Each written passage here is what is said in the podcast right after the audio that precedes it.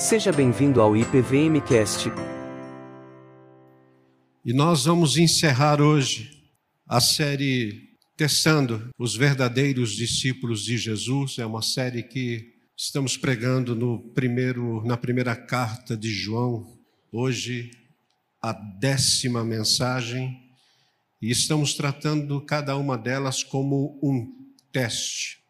E você pode acompanhar a leitura de João capítulo 5, versículos 13 até o 21, ou pegando a Bíblia que está aí no banco, ou a sua que você trouxe, ou acompanhar no nosso telão. A palavra de Deus diz assim: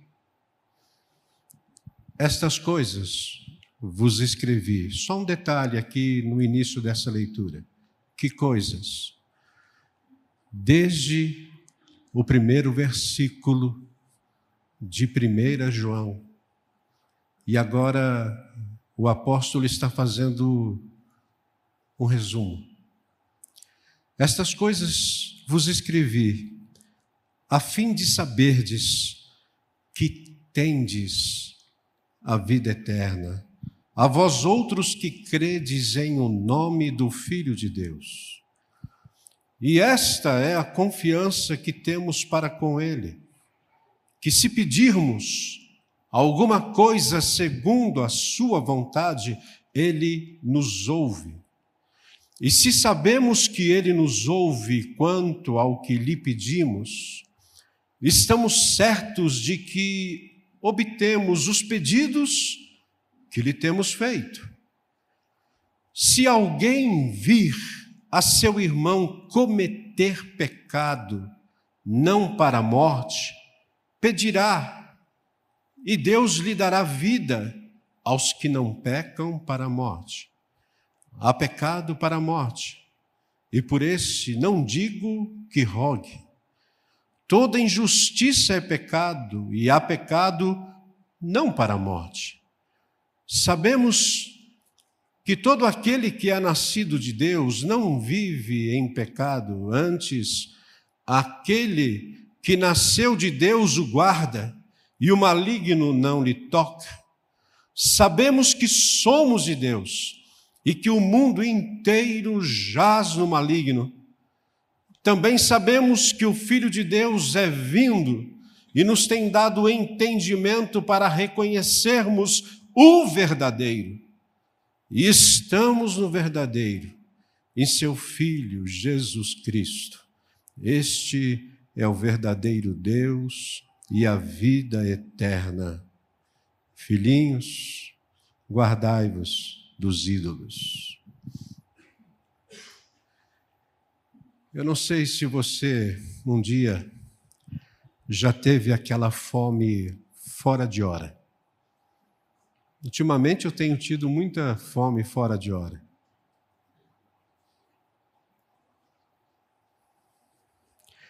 E aí, quando você tem essa fome fora de hora, você vai numa padaria, que é uma padaria fora do seu hábito de ir.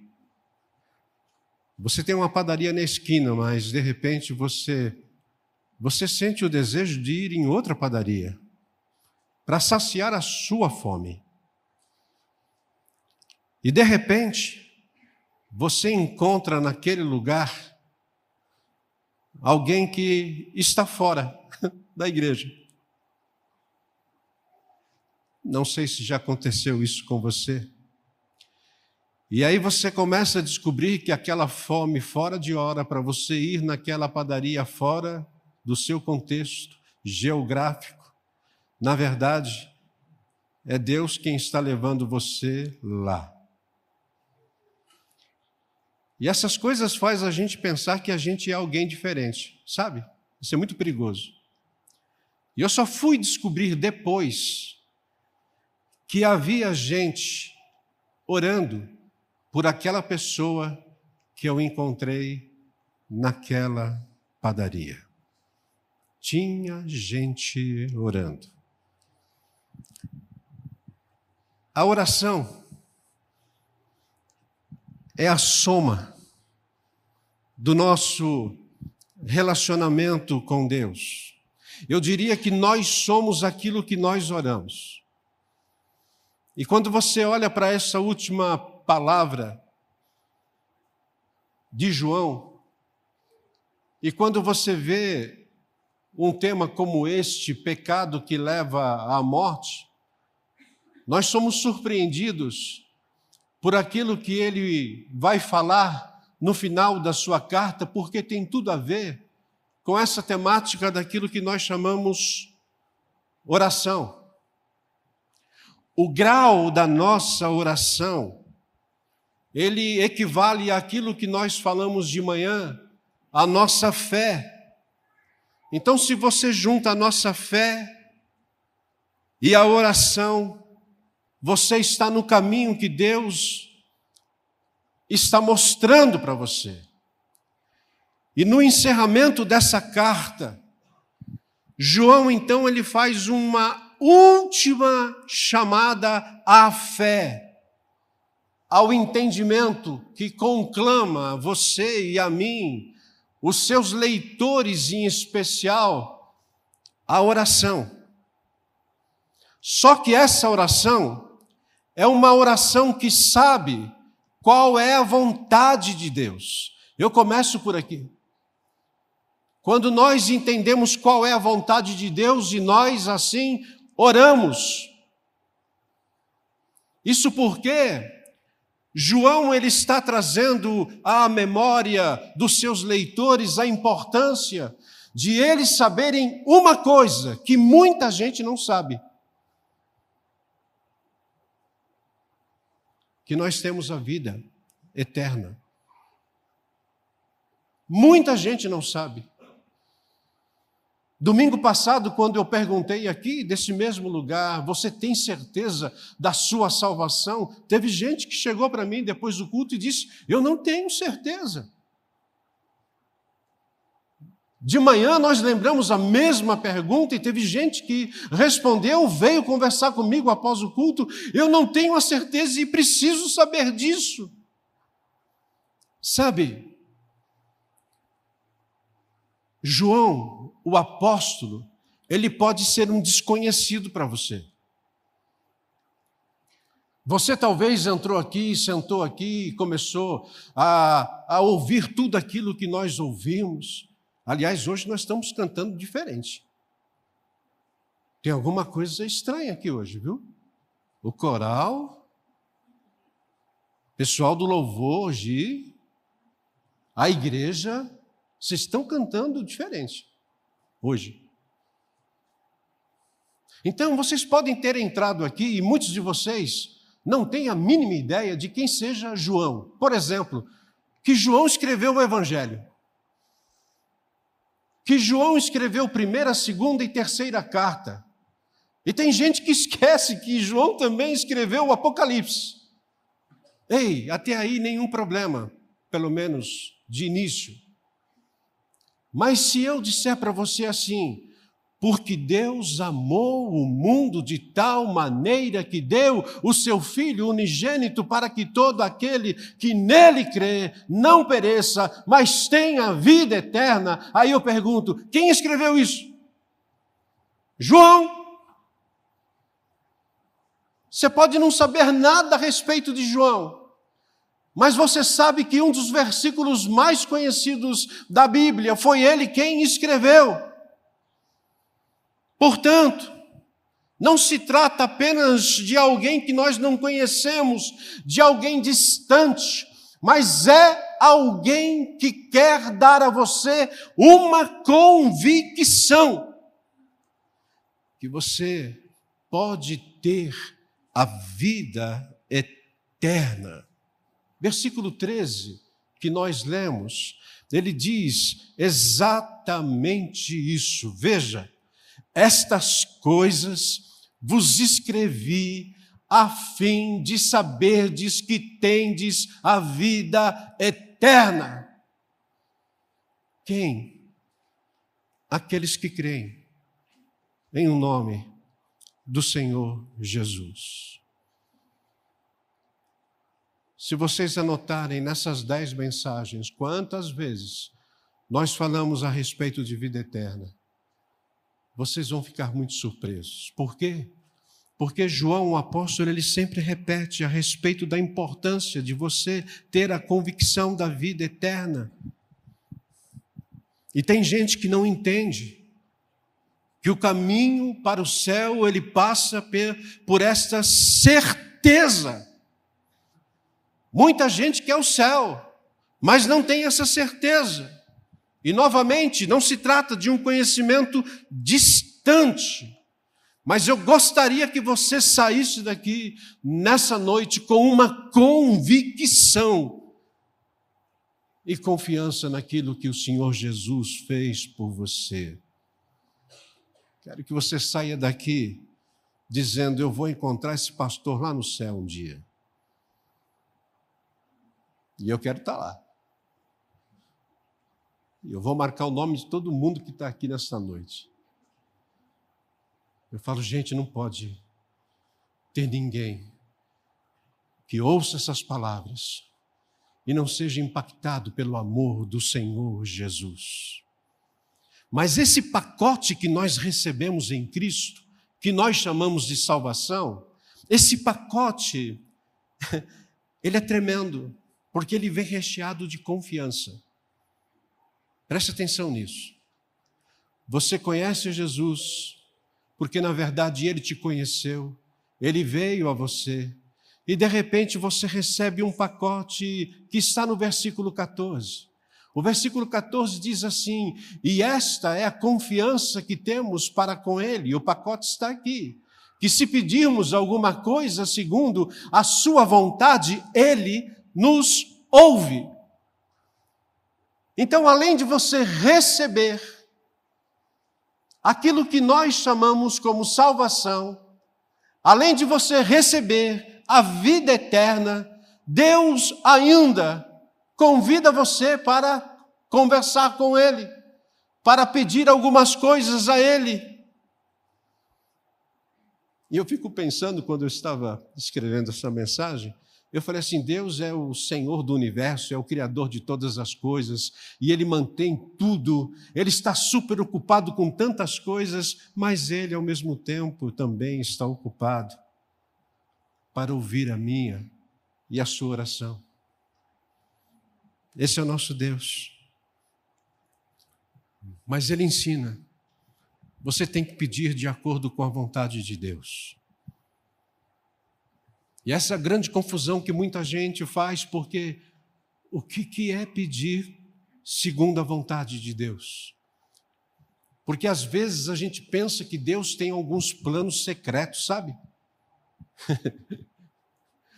Principalmente aqueles que gostam lá daquele texto de Deuteronômio 29, 29, que, que tem as coisas reveladas que pertencem a nós e tem aquelas coisas que só pertencem a Deus. E a gente ouvindo isso fala assim: será que Deus tem alguma coisa com ele que na verdade não é só para ele, mas é para mim? Ei, não perca tempo com isso. Perca tempo com as coisas que foram reveladas. Há muitas coisas na Bíblia que já foram reveladas e que talvez você ainda não sabe. E essas coisas é quem nós é que nós devemos nos preocupar. O coral estava cantando Pai Nosso aqui, e ali eu ouvi que nessa oração do Pai Nosso nós dizemos que é para ser feita a vontade de Deus no céu e na terra.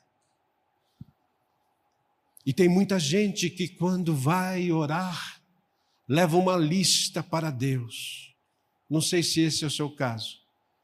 Mas a gente vai orar a Deus como se a gente fosse no mercado com uma lista e pedindo: eu quero isso, eu quero aquilo. E tem gente que pensa que diante de Deus deve ser assim.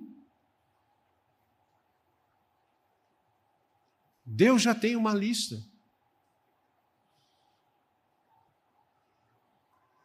A vontade dele está expressa na palavra dele. É só você ler a Bíblia.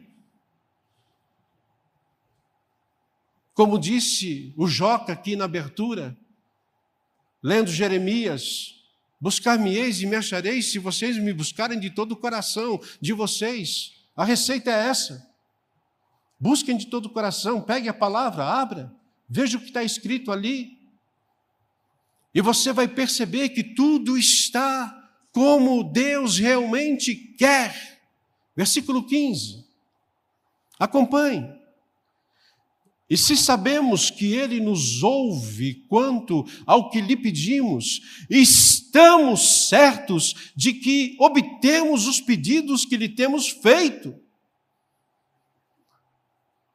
Se Ele já revelou, e se eu vou buscar aquilo que Ele revelou, Ele está dizendo que nós vamos obter. Portanto, o grande objetivo da oração não é apenas apresentar diante de Deus uma série, uma lista de pedidos, mas é você focar na comunhão com Ele. E às vezes, quando você está nessa comunhão com Deus, você simplesmente está diante dele, sossega o coração, Fica quietinho, silencioso perante a presença dele e deixa a coisa rolar. É mais ou menos isso que eu fiz quando me assentei aqui e ouvi o coral cantando. falei, cara, isso aqui está muito bom. Depois nós cantamos o hino, muito bom. Depois a gente participa do louvor cantando, muito bom. E o que é tudo isso? É desfrutar da comunhão com Deus. E a partir daí, eu começo a orar a Ele, mas orar corretamente. Por exemplo, a Bíblia diz que nós precisamos orar com fé. Peça, porém, com fé, ensina Tiago, sem duvidar, pois aquele que duvida é semelhante à onda do mar que vai e vem. Peça com fé. Pastor, eu preciso aprender mais a respeito de fé. Então, ouça o culto da manhã. Lá nós falamos sobre a fé verdadeira. Aqui nós estamos falando sobre um outro assunto. Mas você não ora apenas com fé, você ora com obediência. Isaías capítulo 1, versículo 19, ele diz: se vocês me obedecerem, comerão os melhores frutos da terra. Você não precisa buscar aquilo que tanta gente teima em mostrar para você, a prosperidade disso ou daquilo. Não, a promessa de Deus já é uma promessa que, se você obedecer a Ele, você vai ter o melhor para a sua vida. Mas orar com paciência você dá um passo de fé, você obedece, mas você também ora com paciência, como o salmista Davi. Esperei com paciência pelo Senhor e ele me ouviu quando eu clamei por socorro. Salmo 40. Você também pode orar com perseverança o apóstolo Paulo ensina a igreja de Colossos: perseverai na oração, vigiando sempre com ação de graças. Lembrando sempre que a oração é acompanhada de ação. Eu cheguei um pouco mais cedo hoje, então já pude desfrutar daquilo que a gente ia ter no culto. Não é verdade? Eu já estava ouvindo o pessoal ensaiando daqui, na sala onde eu estava e o coral ensaiando de lá. Eu estava cercado por essa turma boa. E a gente pergunta: o que isso tem a ver com oração e ação? Tem tudo a ver. Porque às vezes a gente pensa que a gente chega e diz assim: hoje nós vamos ter a melhor música. É? Mas às quatro horas da tarde o pessoal já estava aqui, ensaiando, se preparando, para que quando você chegasse aqui às 18 horas, as coisas estivessem tudo bem. Não basta apenas orar, é orar e agir. A oração é assim. João, então, a partir daí, quando você entende que você ora conforme a vontade de Deus, ele vai trazer um estudo de caso interessante a partir do problema ou dos problemas que aqueles irmãos estavam vivendo. E ele vai dizer, em segundo lugar, que a oração é uma oportunidade de restauração de irmãos pecadores. Eu vou repetir. João agora vai tratar de um assunto aonde ele diz que a oração é uma oportunidade de restauração de irmãos pecadores. Versículo 16.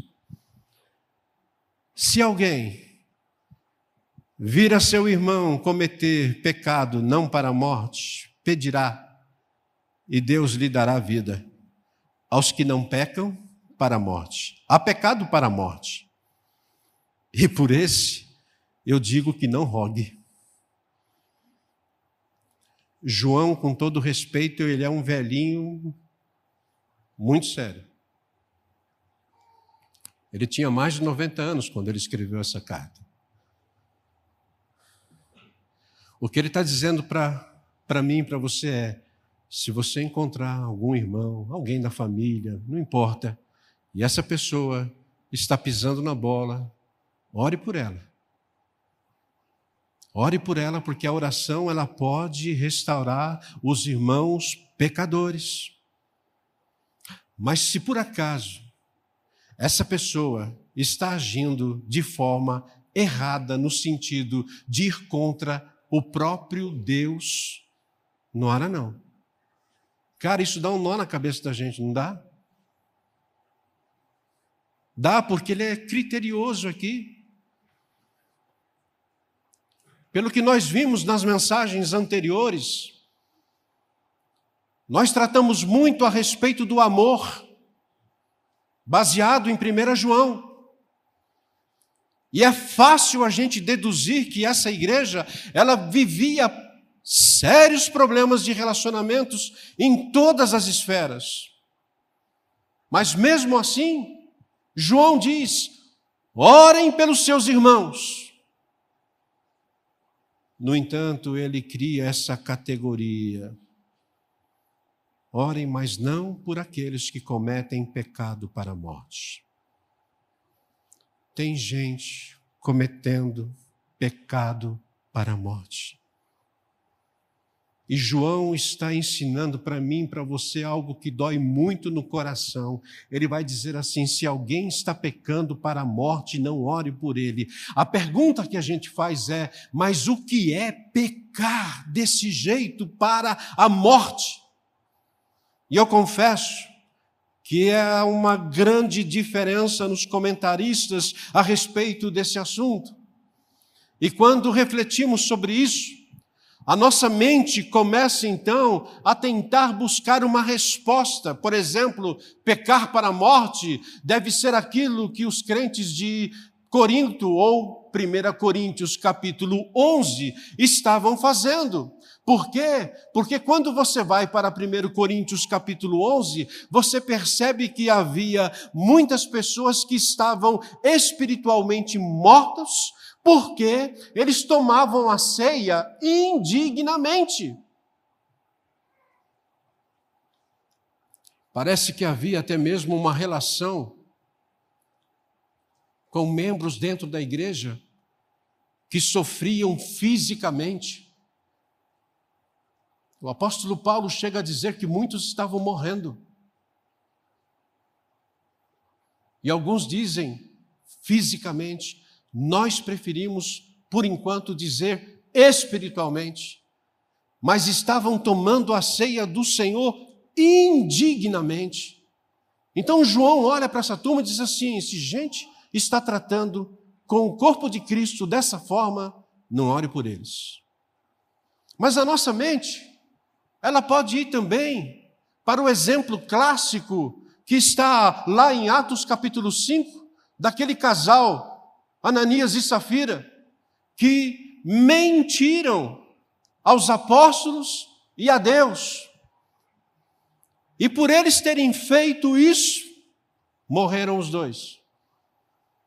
Essa é uma, uma história triste demais, porque eles se juntam, o casal, planejam mentir no momento que a igreja, o Espírito Santo estava agindo de uma forma impressionante, mas vamos fazer uma mentirinha, porque nós nós não precisamos dar tudo aquilo que foi a venda do nosso terreno, dá só uma partinha. E aí vai lá o Ananias e fala: Olha, nós vendemos um terreno por um preço e aqui está. Mentiu. Diz que assim que ele fez isso, o apóstolo Pedro, Pedro disse: é, Ananias, por que, que você está mentindo assim? Não deu tempo nem do cara responder, ele caiu morto. Já pensou se fosse hoje isso? E a esposa, vendo que ele estava demorando para voltar para casa, porque ele foi levar uma parte da, da, da oferta, a, a Safira foi atrás. Onde que ele tinha ido? Para a igreja. Interessante que as pessoas sempre vão para a igreja. Aí quando chegou lá, meia curiosa, olhando, cadê Ananias? Ananias não está aqui, não está ali. Mas ela chega diante de Pedro, Pedro, o apóstolo.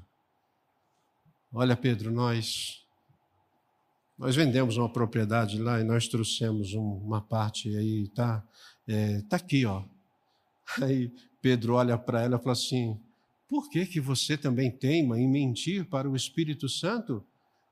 Os pés daquela moçada lá que levaram o corpo do teu marido é, estão ali, ó, e vão levar você também.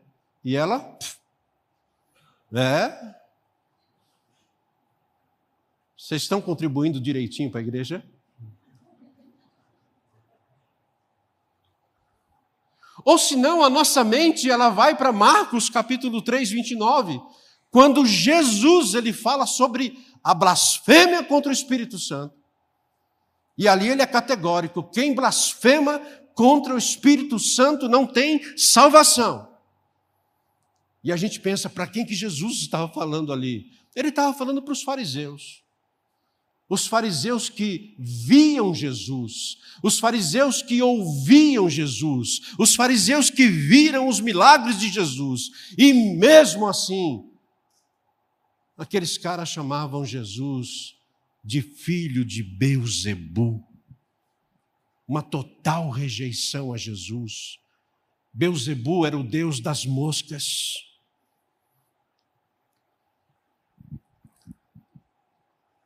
Mas é muito provável que a ordem relacionada aqui de João ela é em relação aos falsos profetas, aos anticristos que nós tanto falamos aqui. João está ensinando, creio eu, que diante daquela luta que ele estava tendo contra os falsos ensinos, quanto aqueles homens e mulheres que de fato estavam vivendo uma vida contrária à de Cristo, por isso anticristos que ele usa tanto na carta.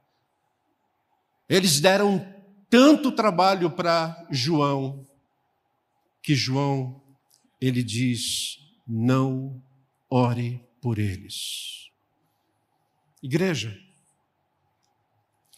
tem uma exortação de Paulo, Paulo, que ele fala aos presbíteros de Éfeso, que é uma coisa que nós, como igreja, precisamos orar, viu? Porque é muito bom quando você tem uma igreja na qual está sendo ensinada na palavra do Senhor, a gente faz de tudo para não sair fora do ensino daquilo que Deus está falando na Sua palavra, mas nós precisamos orar, como Paulo ensinou à igreja de Éfeso, porque Paulo, ele exortou os presbíteros sobre os lobos que viriam e que não poupariam o rebanho de Deus. Ele fala assim: vocês têm que orar, porque os lobos estão por aí. A serviço do inimigo, a serviço de Satanás, e eles querem entrar na igreja. E você vai entender que isso aconteceu quando você lê a primeira e a segunda carta de Paulo aos Efésios. Depois, quando Timóteo foi pastorear aquela igreja, aquela igreja tinha aberto as portas para esses falsos profetas. Livra-nos, Senhor, dos lobos. Mas a preocupação fica na nossa cabeça. Porque a gente fica pensando nessa turma que está andando contrário à vontade de Deus, que está de alguma forma blasfemando. E aqui eu quero suavizar um pouco a nossa mensagem, porque o texto não está se baseando fortemente nisso. A questão que João está trazendo aqui não é essa, apesar de ser uma preocupação.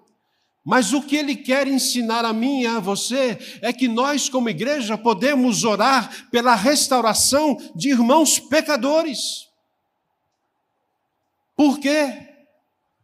Porque o crente, ele comete pecados, mas o crente, ele conta com o melhor dispositivo da graça de Deus, que é o perdão de pecados. É por isso, então, Eduardo, que todo bendito culto na Vila Mariana, nós temos um momento de contrição exatamente por isso. É porque quando nós estamos na presença de Deus, quando nós nos reunimos como estamos aqui, quando nós ouvimos a voz de Deus sendo cantada, isso mostra a nossa pequenez. E quando você está sentadinho aí, onde você está, aonde eu estava, começa a, emergir de dentro aquelas coisas que não soam bem, que estão contrários àquilo que Deus quer, e aí nós precisamos confessar. Não é à toa que João ensinou, e nós vimos isso no segundo teste se confessarmos os nossos pecados, Ele é fiel e justo para nos perdoar os pecados e nos purificar de toda a injustiça. Há uma esperança para mim e para você. Há uma esperança. Veja o versículo 18 que diz: Sabemos que todo aquele que é nascido de Deus não vive em pecado. Antes, aquele que nasceu de Deus o guarda, e o maligno não lhe toca. Olha para mim. A nossa esperança existe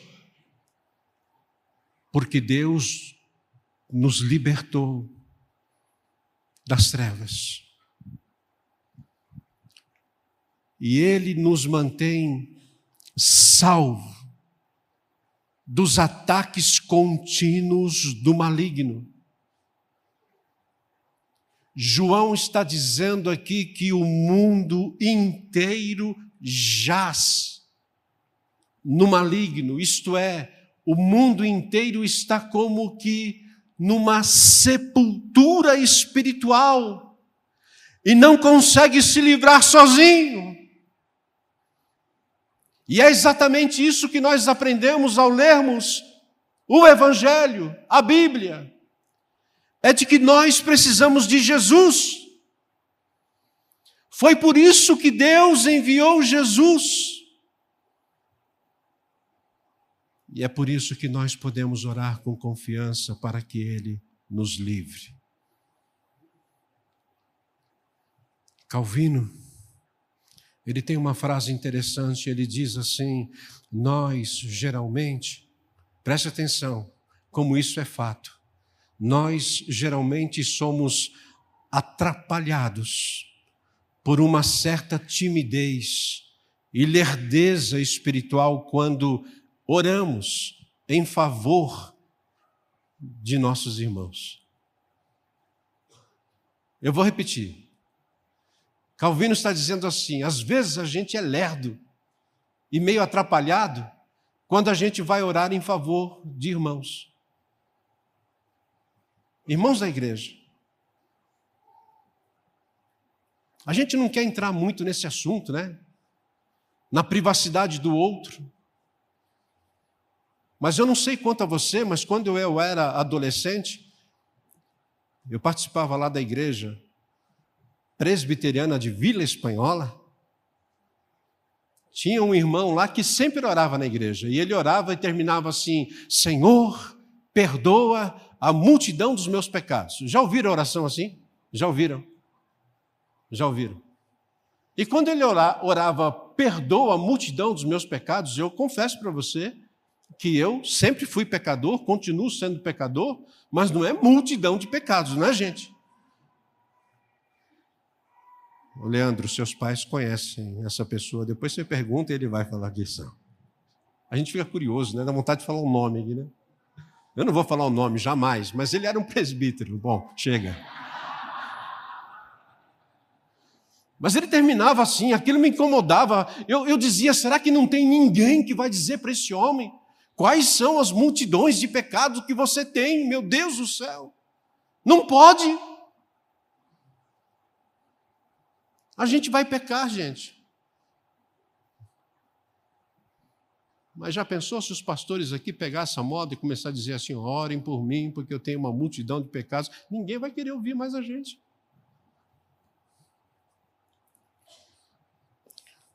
Como devemos orar então, Eduardo? Senhor, livre esse irmão, livre esse irmão desse pecado. A pergunta é: qual pecado? E eu diria que nós precisamos nos aproximar mais desses irmãos pecadores e perguntar: o que, que tanto te preocupa, meu irmão?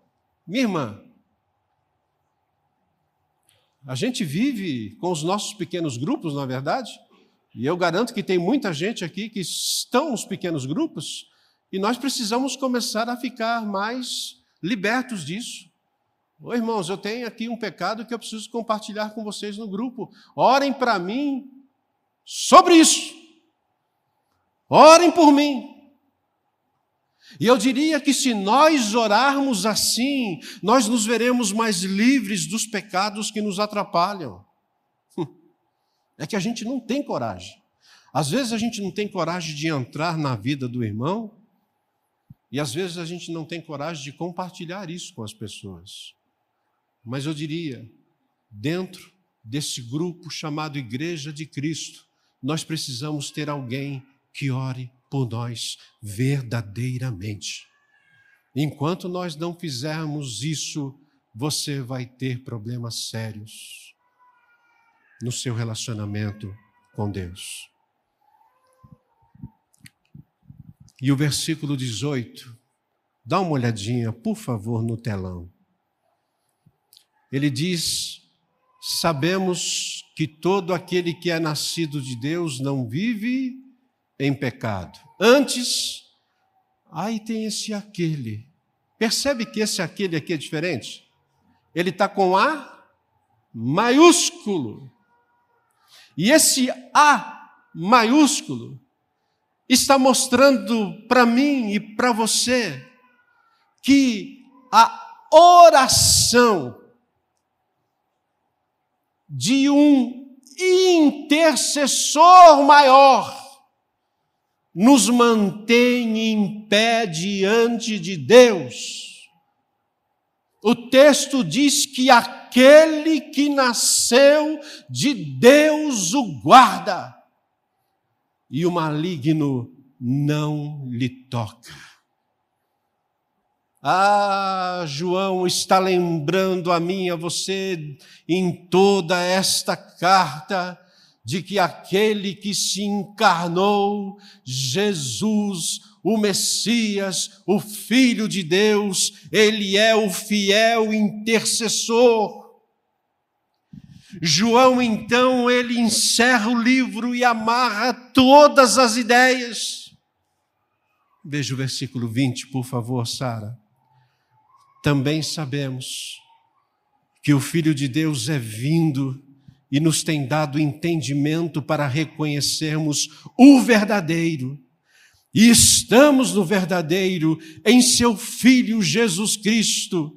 Este é o verdadeiro Deus e o que mais, irmãos? A vida eterna. Este é o verdadeiro Deus e a vida eterna. O próprio Cristo é a vida eterna. E aquele que nasce em Cristo está selado na verdade com a vida eterna. O Deus verdadeiro decidiu nos amar. O Deus verdadeiro decidiu vir a nós. Por isso que Cristo é a maneira pela qual as nossas orações são ouvidas na presença de Deus. Cristo, aquele com letra maiúscula. Portanto, os méritos são dele, da obra dele, da vida dele, da encarnação dele, do perdão dele, da misericórdia dele, da bondade dele, do amor da paz, da alegria e da paciência dele. Por isso que nós, quando oramos, nós terminamos a nossa oração em nome do Senhor Jesus. Percebe? Existe um intercessor que nos mantém de pé. Ele ressuscitou dos mortos para nos dar a vida eterna. Ele está sentado à direita de Deus Pai, reinando em glória, e dali de onde ele está, neste exato momento, ele faz intercessão por mim, por você, por nossa família e pela sua igreja. Eu queria pedir para você ler comigo Romanos capítulo 8, 33 e 34. Eu, eu mandei esse texto? Mandei. Vamos ler juntos, irmãos? Preste atenção, vamos lá. Quem intentará acusação contra os eleitos de Deus? É Deus quem os justifica. Quem os condenará? É Cristo Jesus quem morreu, ou antes, quem ressuscitou, o qual está à direita de Deus e também intercede por nós. Ele está intercedendo por nós. Isso é tremendo.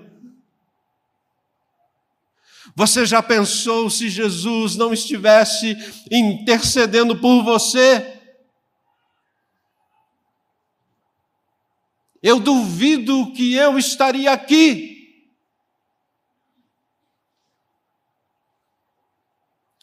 Você já pensou se Jesus não estivesse intercedendo pela sua família?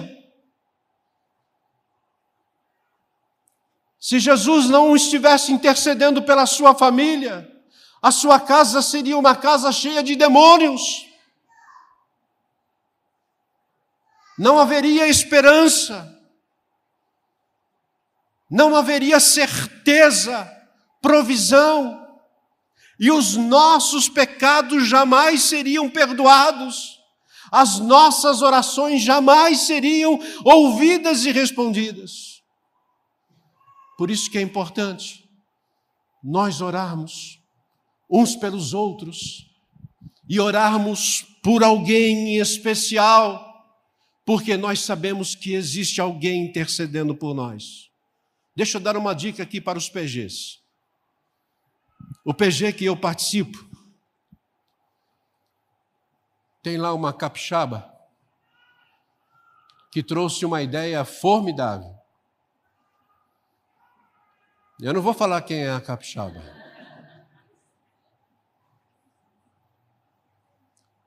Um dia ela escreveu para mim e disse assim: Pastor, por que, que a gente não olha, não ora por alguém do grupo?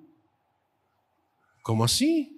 Aquela, sabe aquela, aquelas, aquelas perguntinhas de pastor, como assim? E ela falou assim: a gente podia colocar todo dia a foto de alguém do nosso pequeno grupo e orar por essa pessoa durante todo o dia. E aí eu, cheio de, de inveja, eu falei assim: por que essa ideia não foi minha? Não é não? E o que acontece? Todos os dias, seis e meia da manhã, aparece a foto de alguém lá no nosso pequeno grupo. Hoje nós vamos orar por essa pessoa. Eu fui o quarto. Entende? É uma dica aí, ó. Não custou nada. Por quê? Porque isso é importante. Uma vez eu anotei uma frase quando eu estava fazendo esse sermão aqui. Eu decidi colocar essa frase que eu não sei de quem é. Essa frase diz assim: Jesus Cristo, presta atenção, exerce intercessão por nós no céu. O Espírito Santo, neste momento, exerce intercessão por nós na terra com gemidos inexprimíveis. Não é isso que a Bíblia diz? Portanto, nós devemos exercer intercessão por todos os homens. Jesus intercede, o Espírito Santo intercede e nós intercedemos. Mas nós temos uma dificuldade nisso. Porque a palavra de Deus diz que nós devemos interceder por todos os homens. João ele vai dizer: calma lá, por aqueles que estão pisando na bola, querendo ensinar outra coisa, que é lobo, que é falso profeta, que é anticristo, por esse não. Mas quando Paulo escreve, a sua primeira carta a Timóteo, no capítulo 2, e aqui agora eu vou perceber que muita gente vai se movimentar no banco. Veja o que ele diz. Antes de tudo, está aí o texto.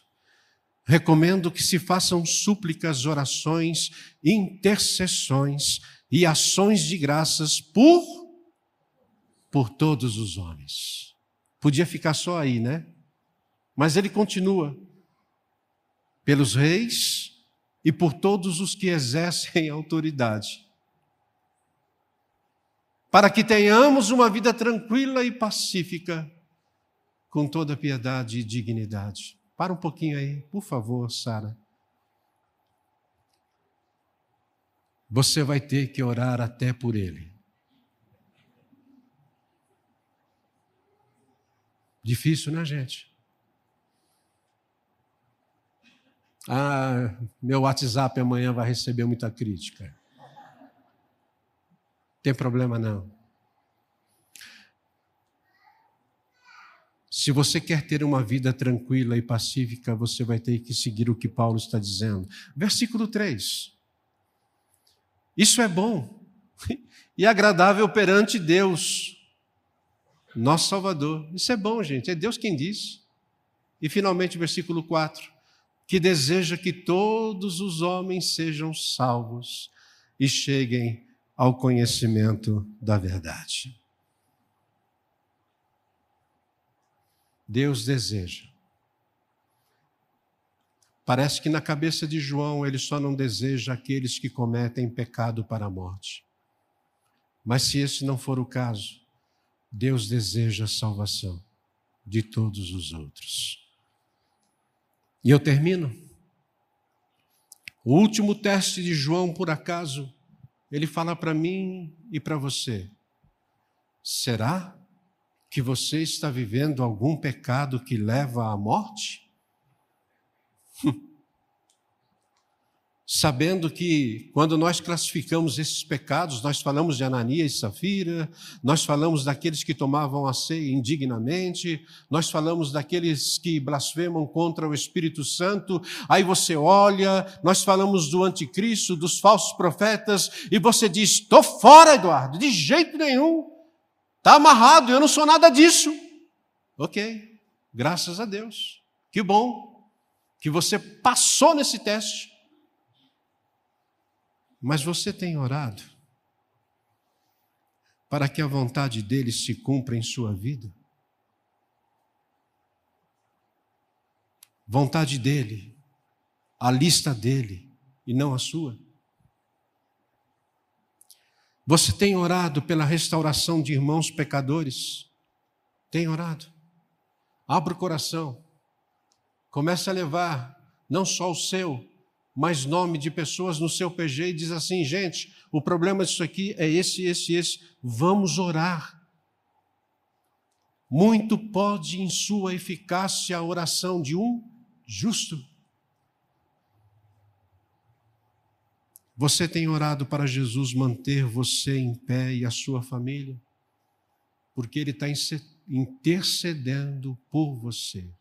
Ele é o fiel intercessor.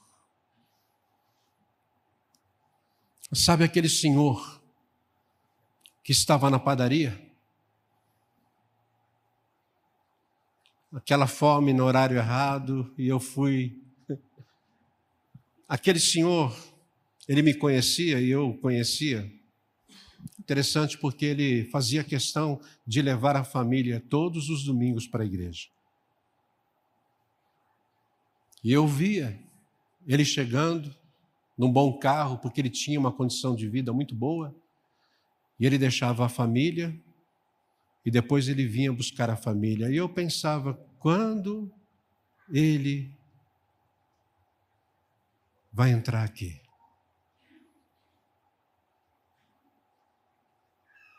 Naquele dia, naquela padaria, Eu fui comer um lanche porque eu estava faminto fora de hora. Mas ele, ele estava tomando uma cerveja.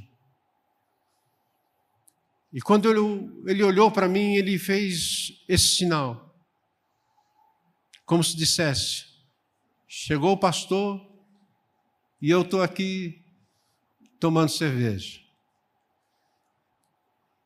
E eu cheguei perto dele e cumprimentei. E ele falou assim: bem que podia ser na hora do almoço, pastor, pelo menos para a gente almoçar. E o que, que o senhor veio fazer aqui se a igreja está a quase dois quilômetros daqui, pastor? E eu disse para ele: Eu não sei, mas Deus me mandou vir aqui. E eu vou tomar o café aqui. E o senhor vai pagar esse café.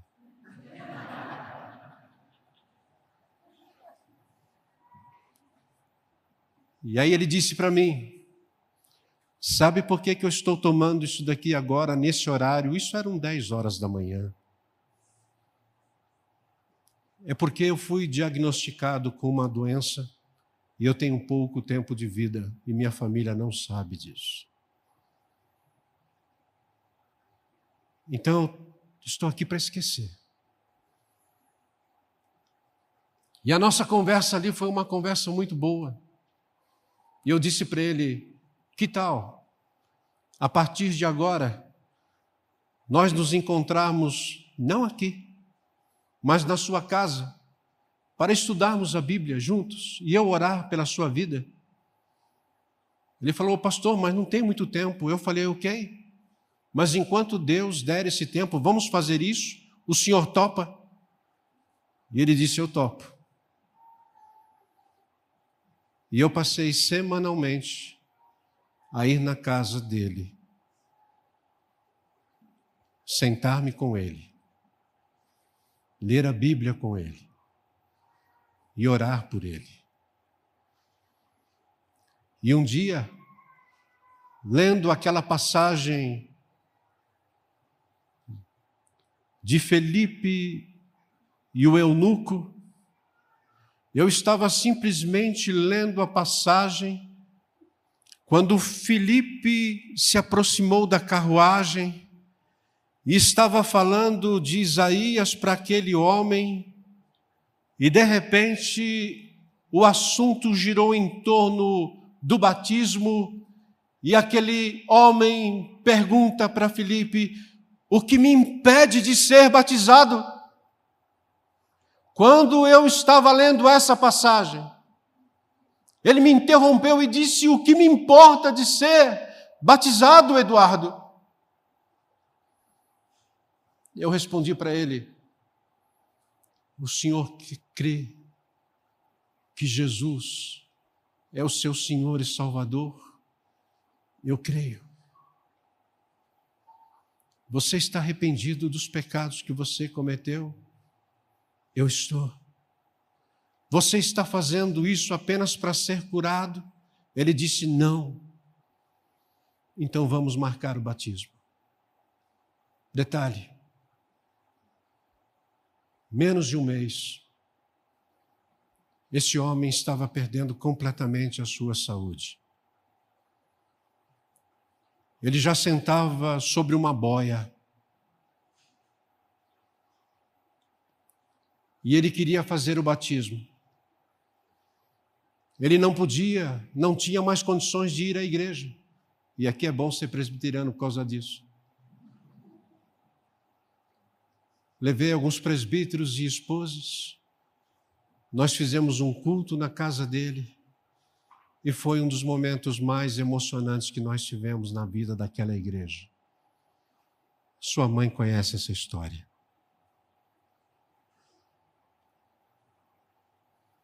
Menos de um mês depois,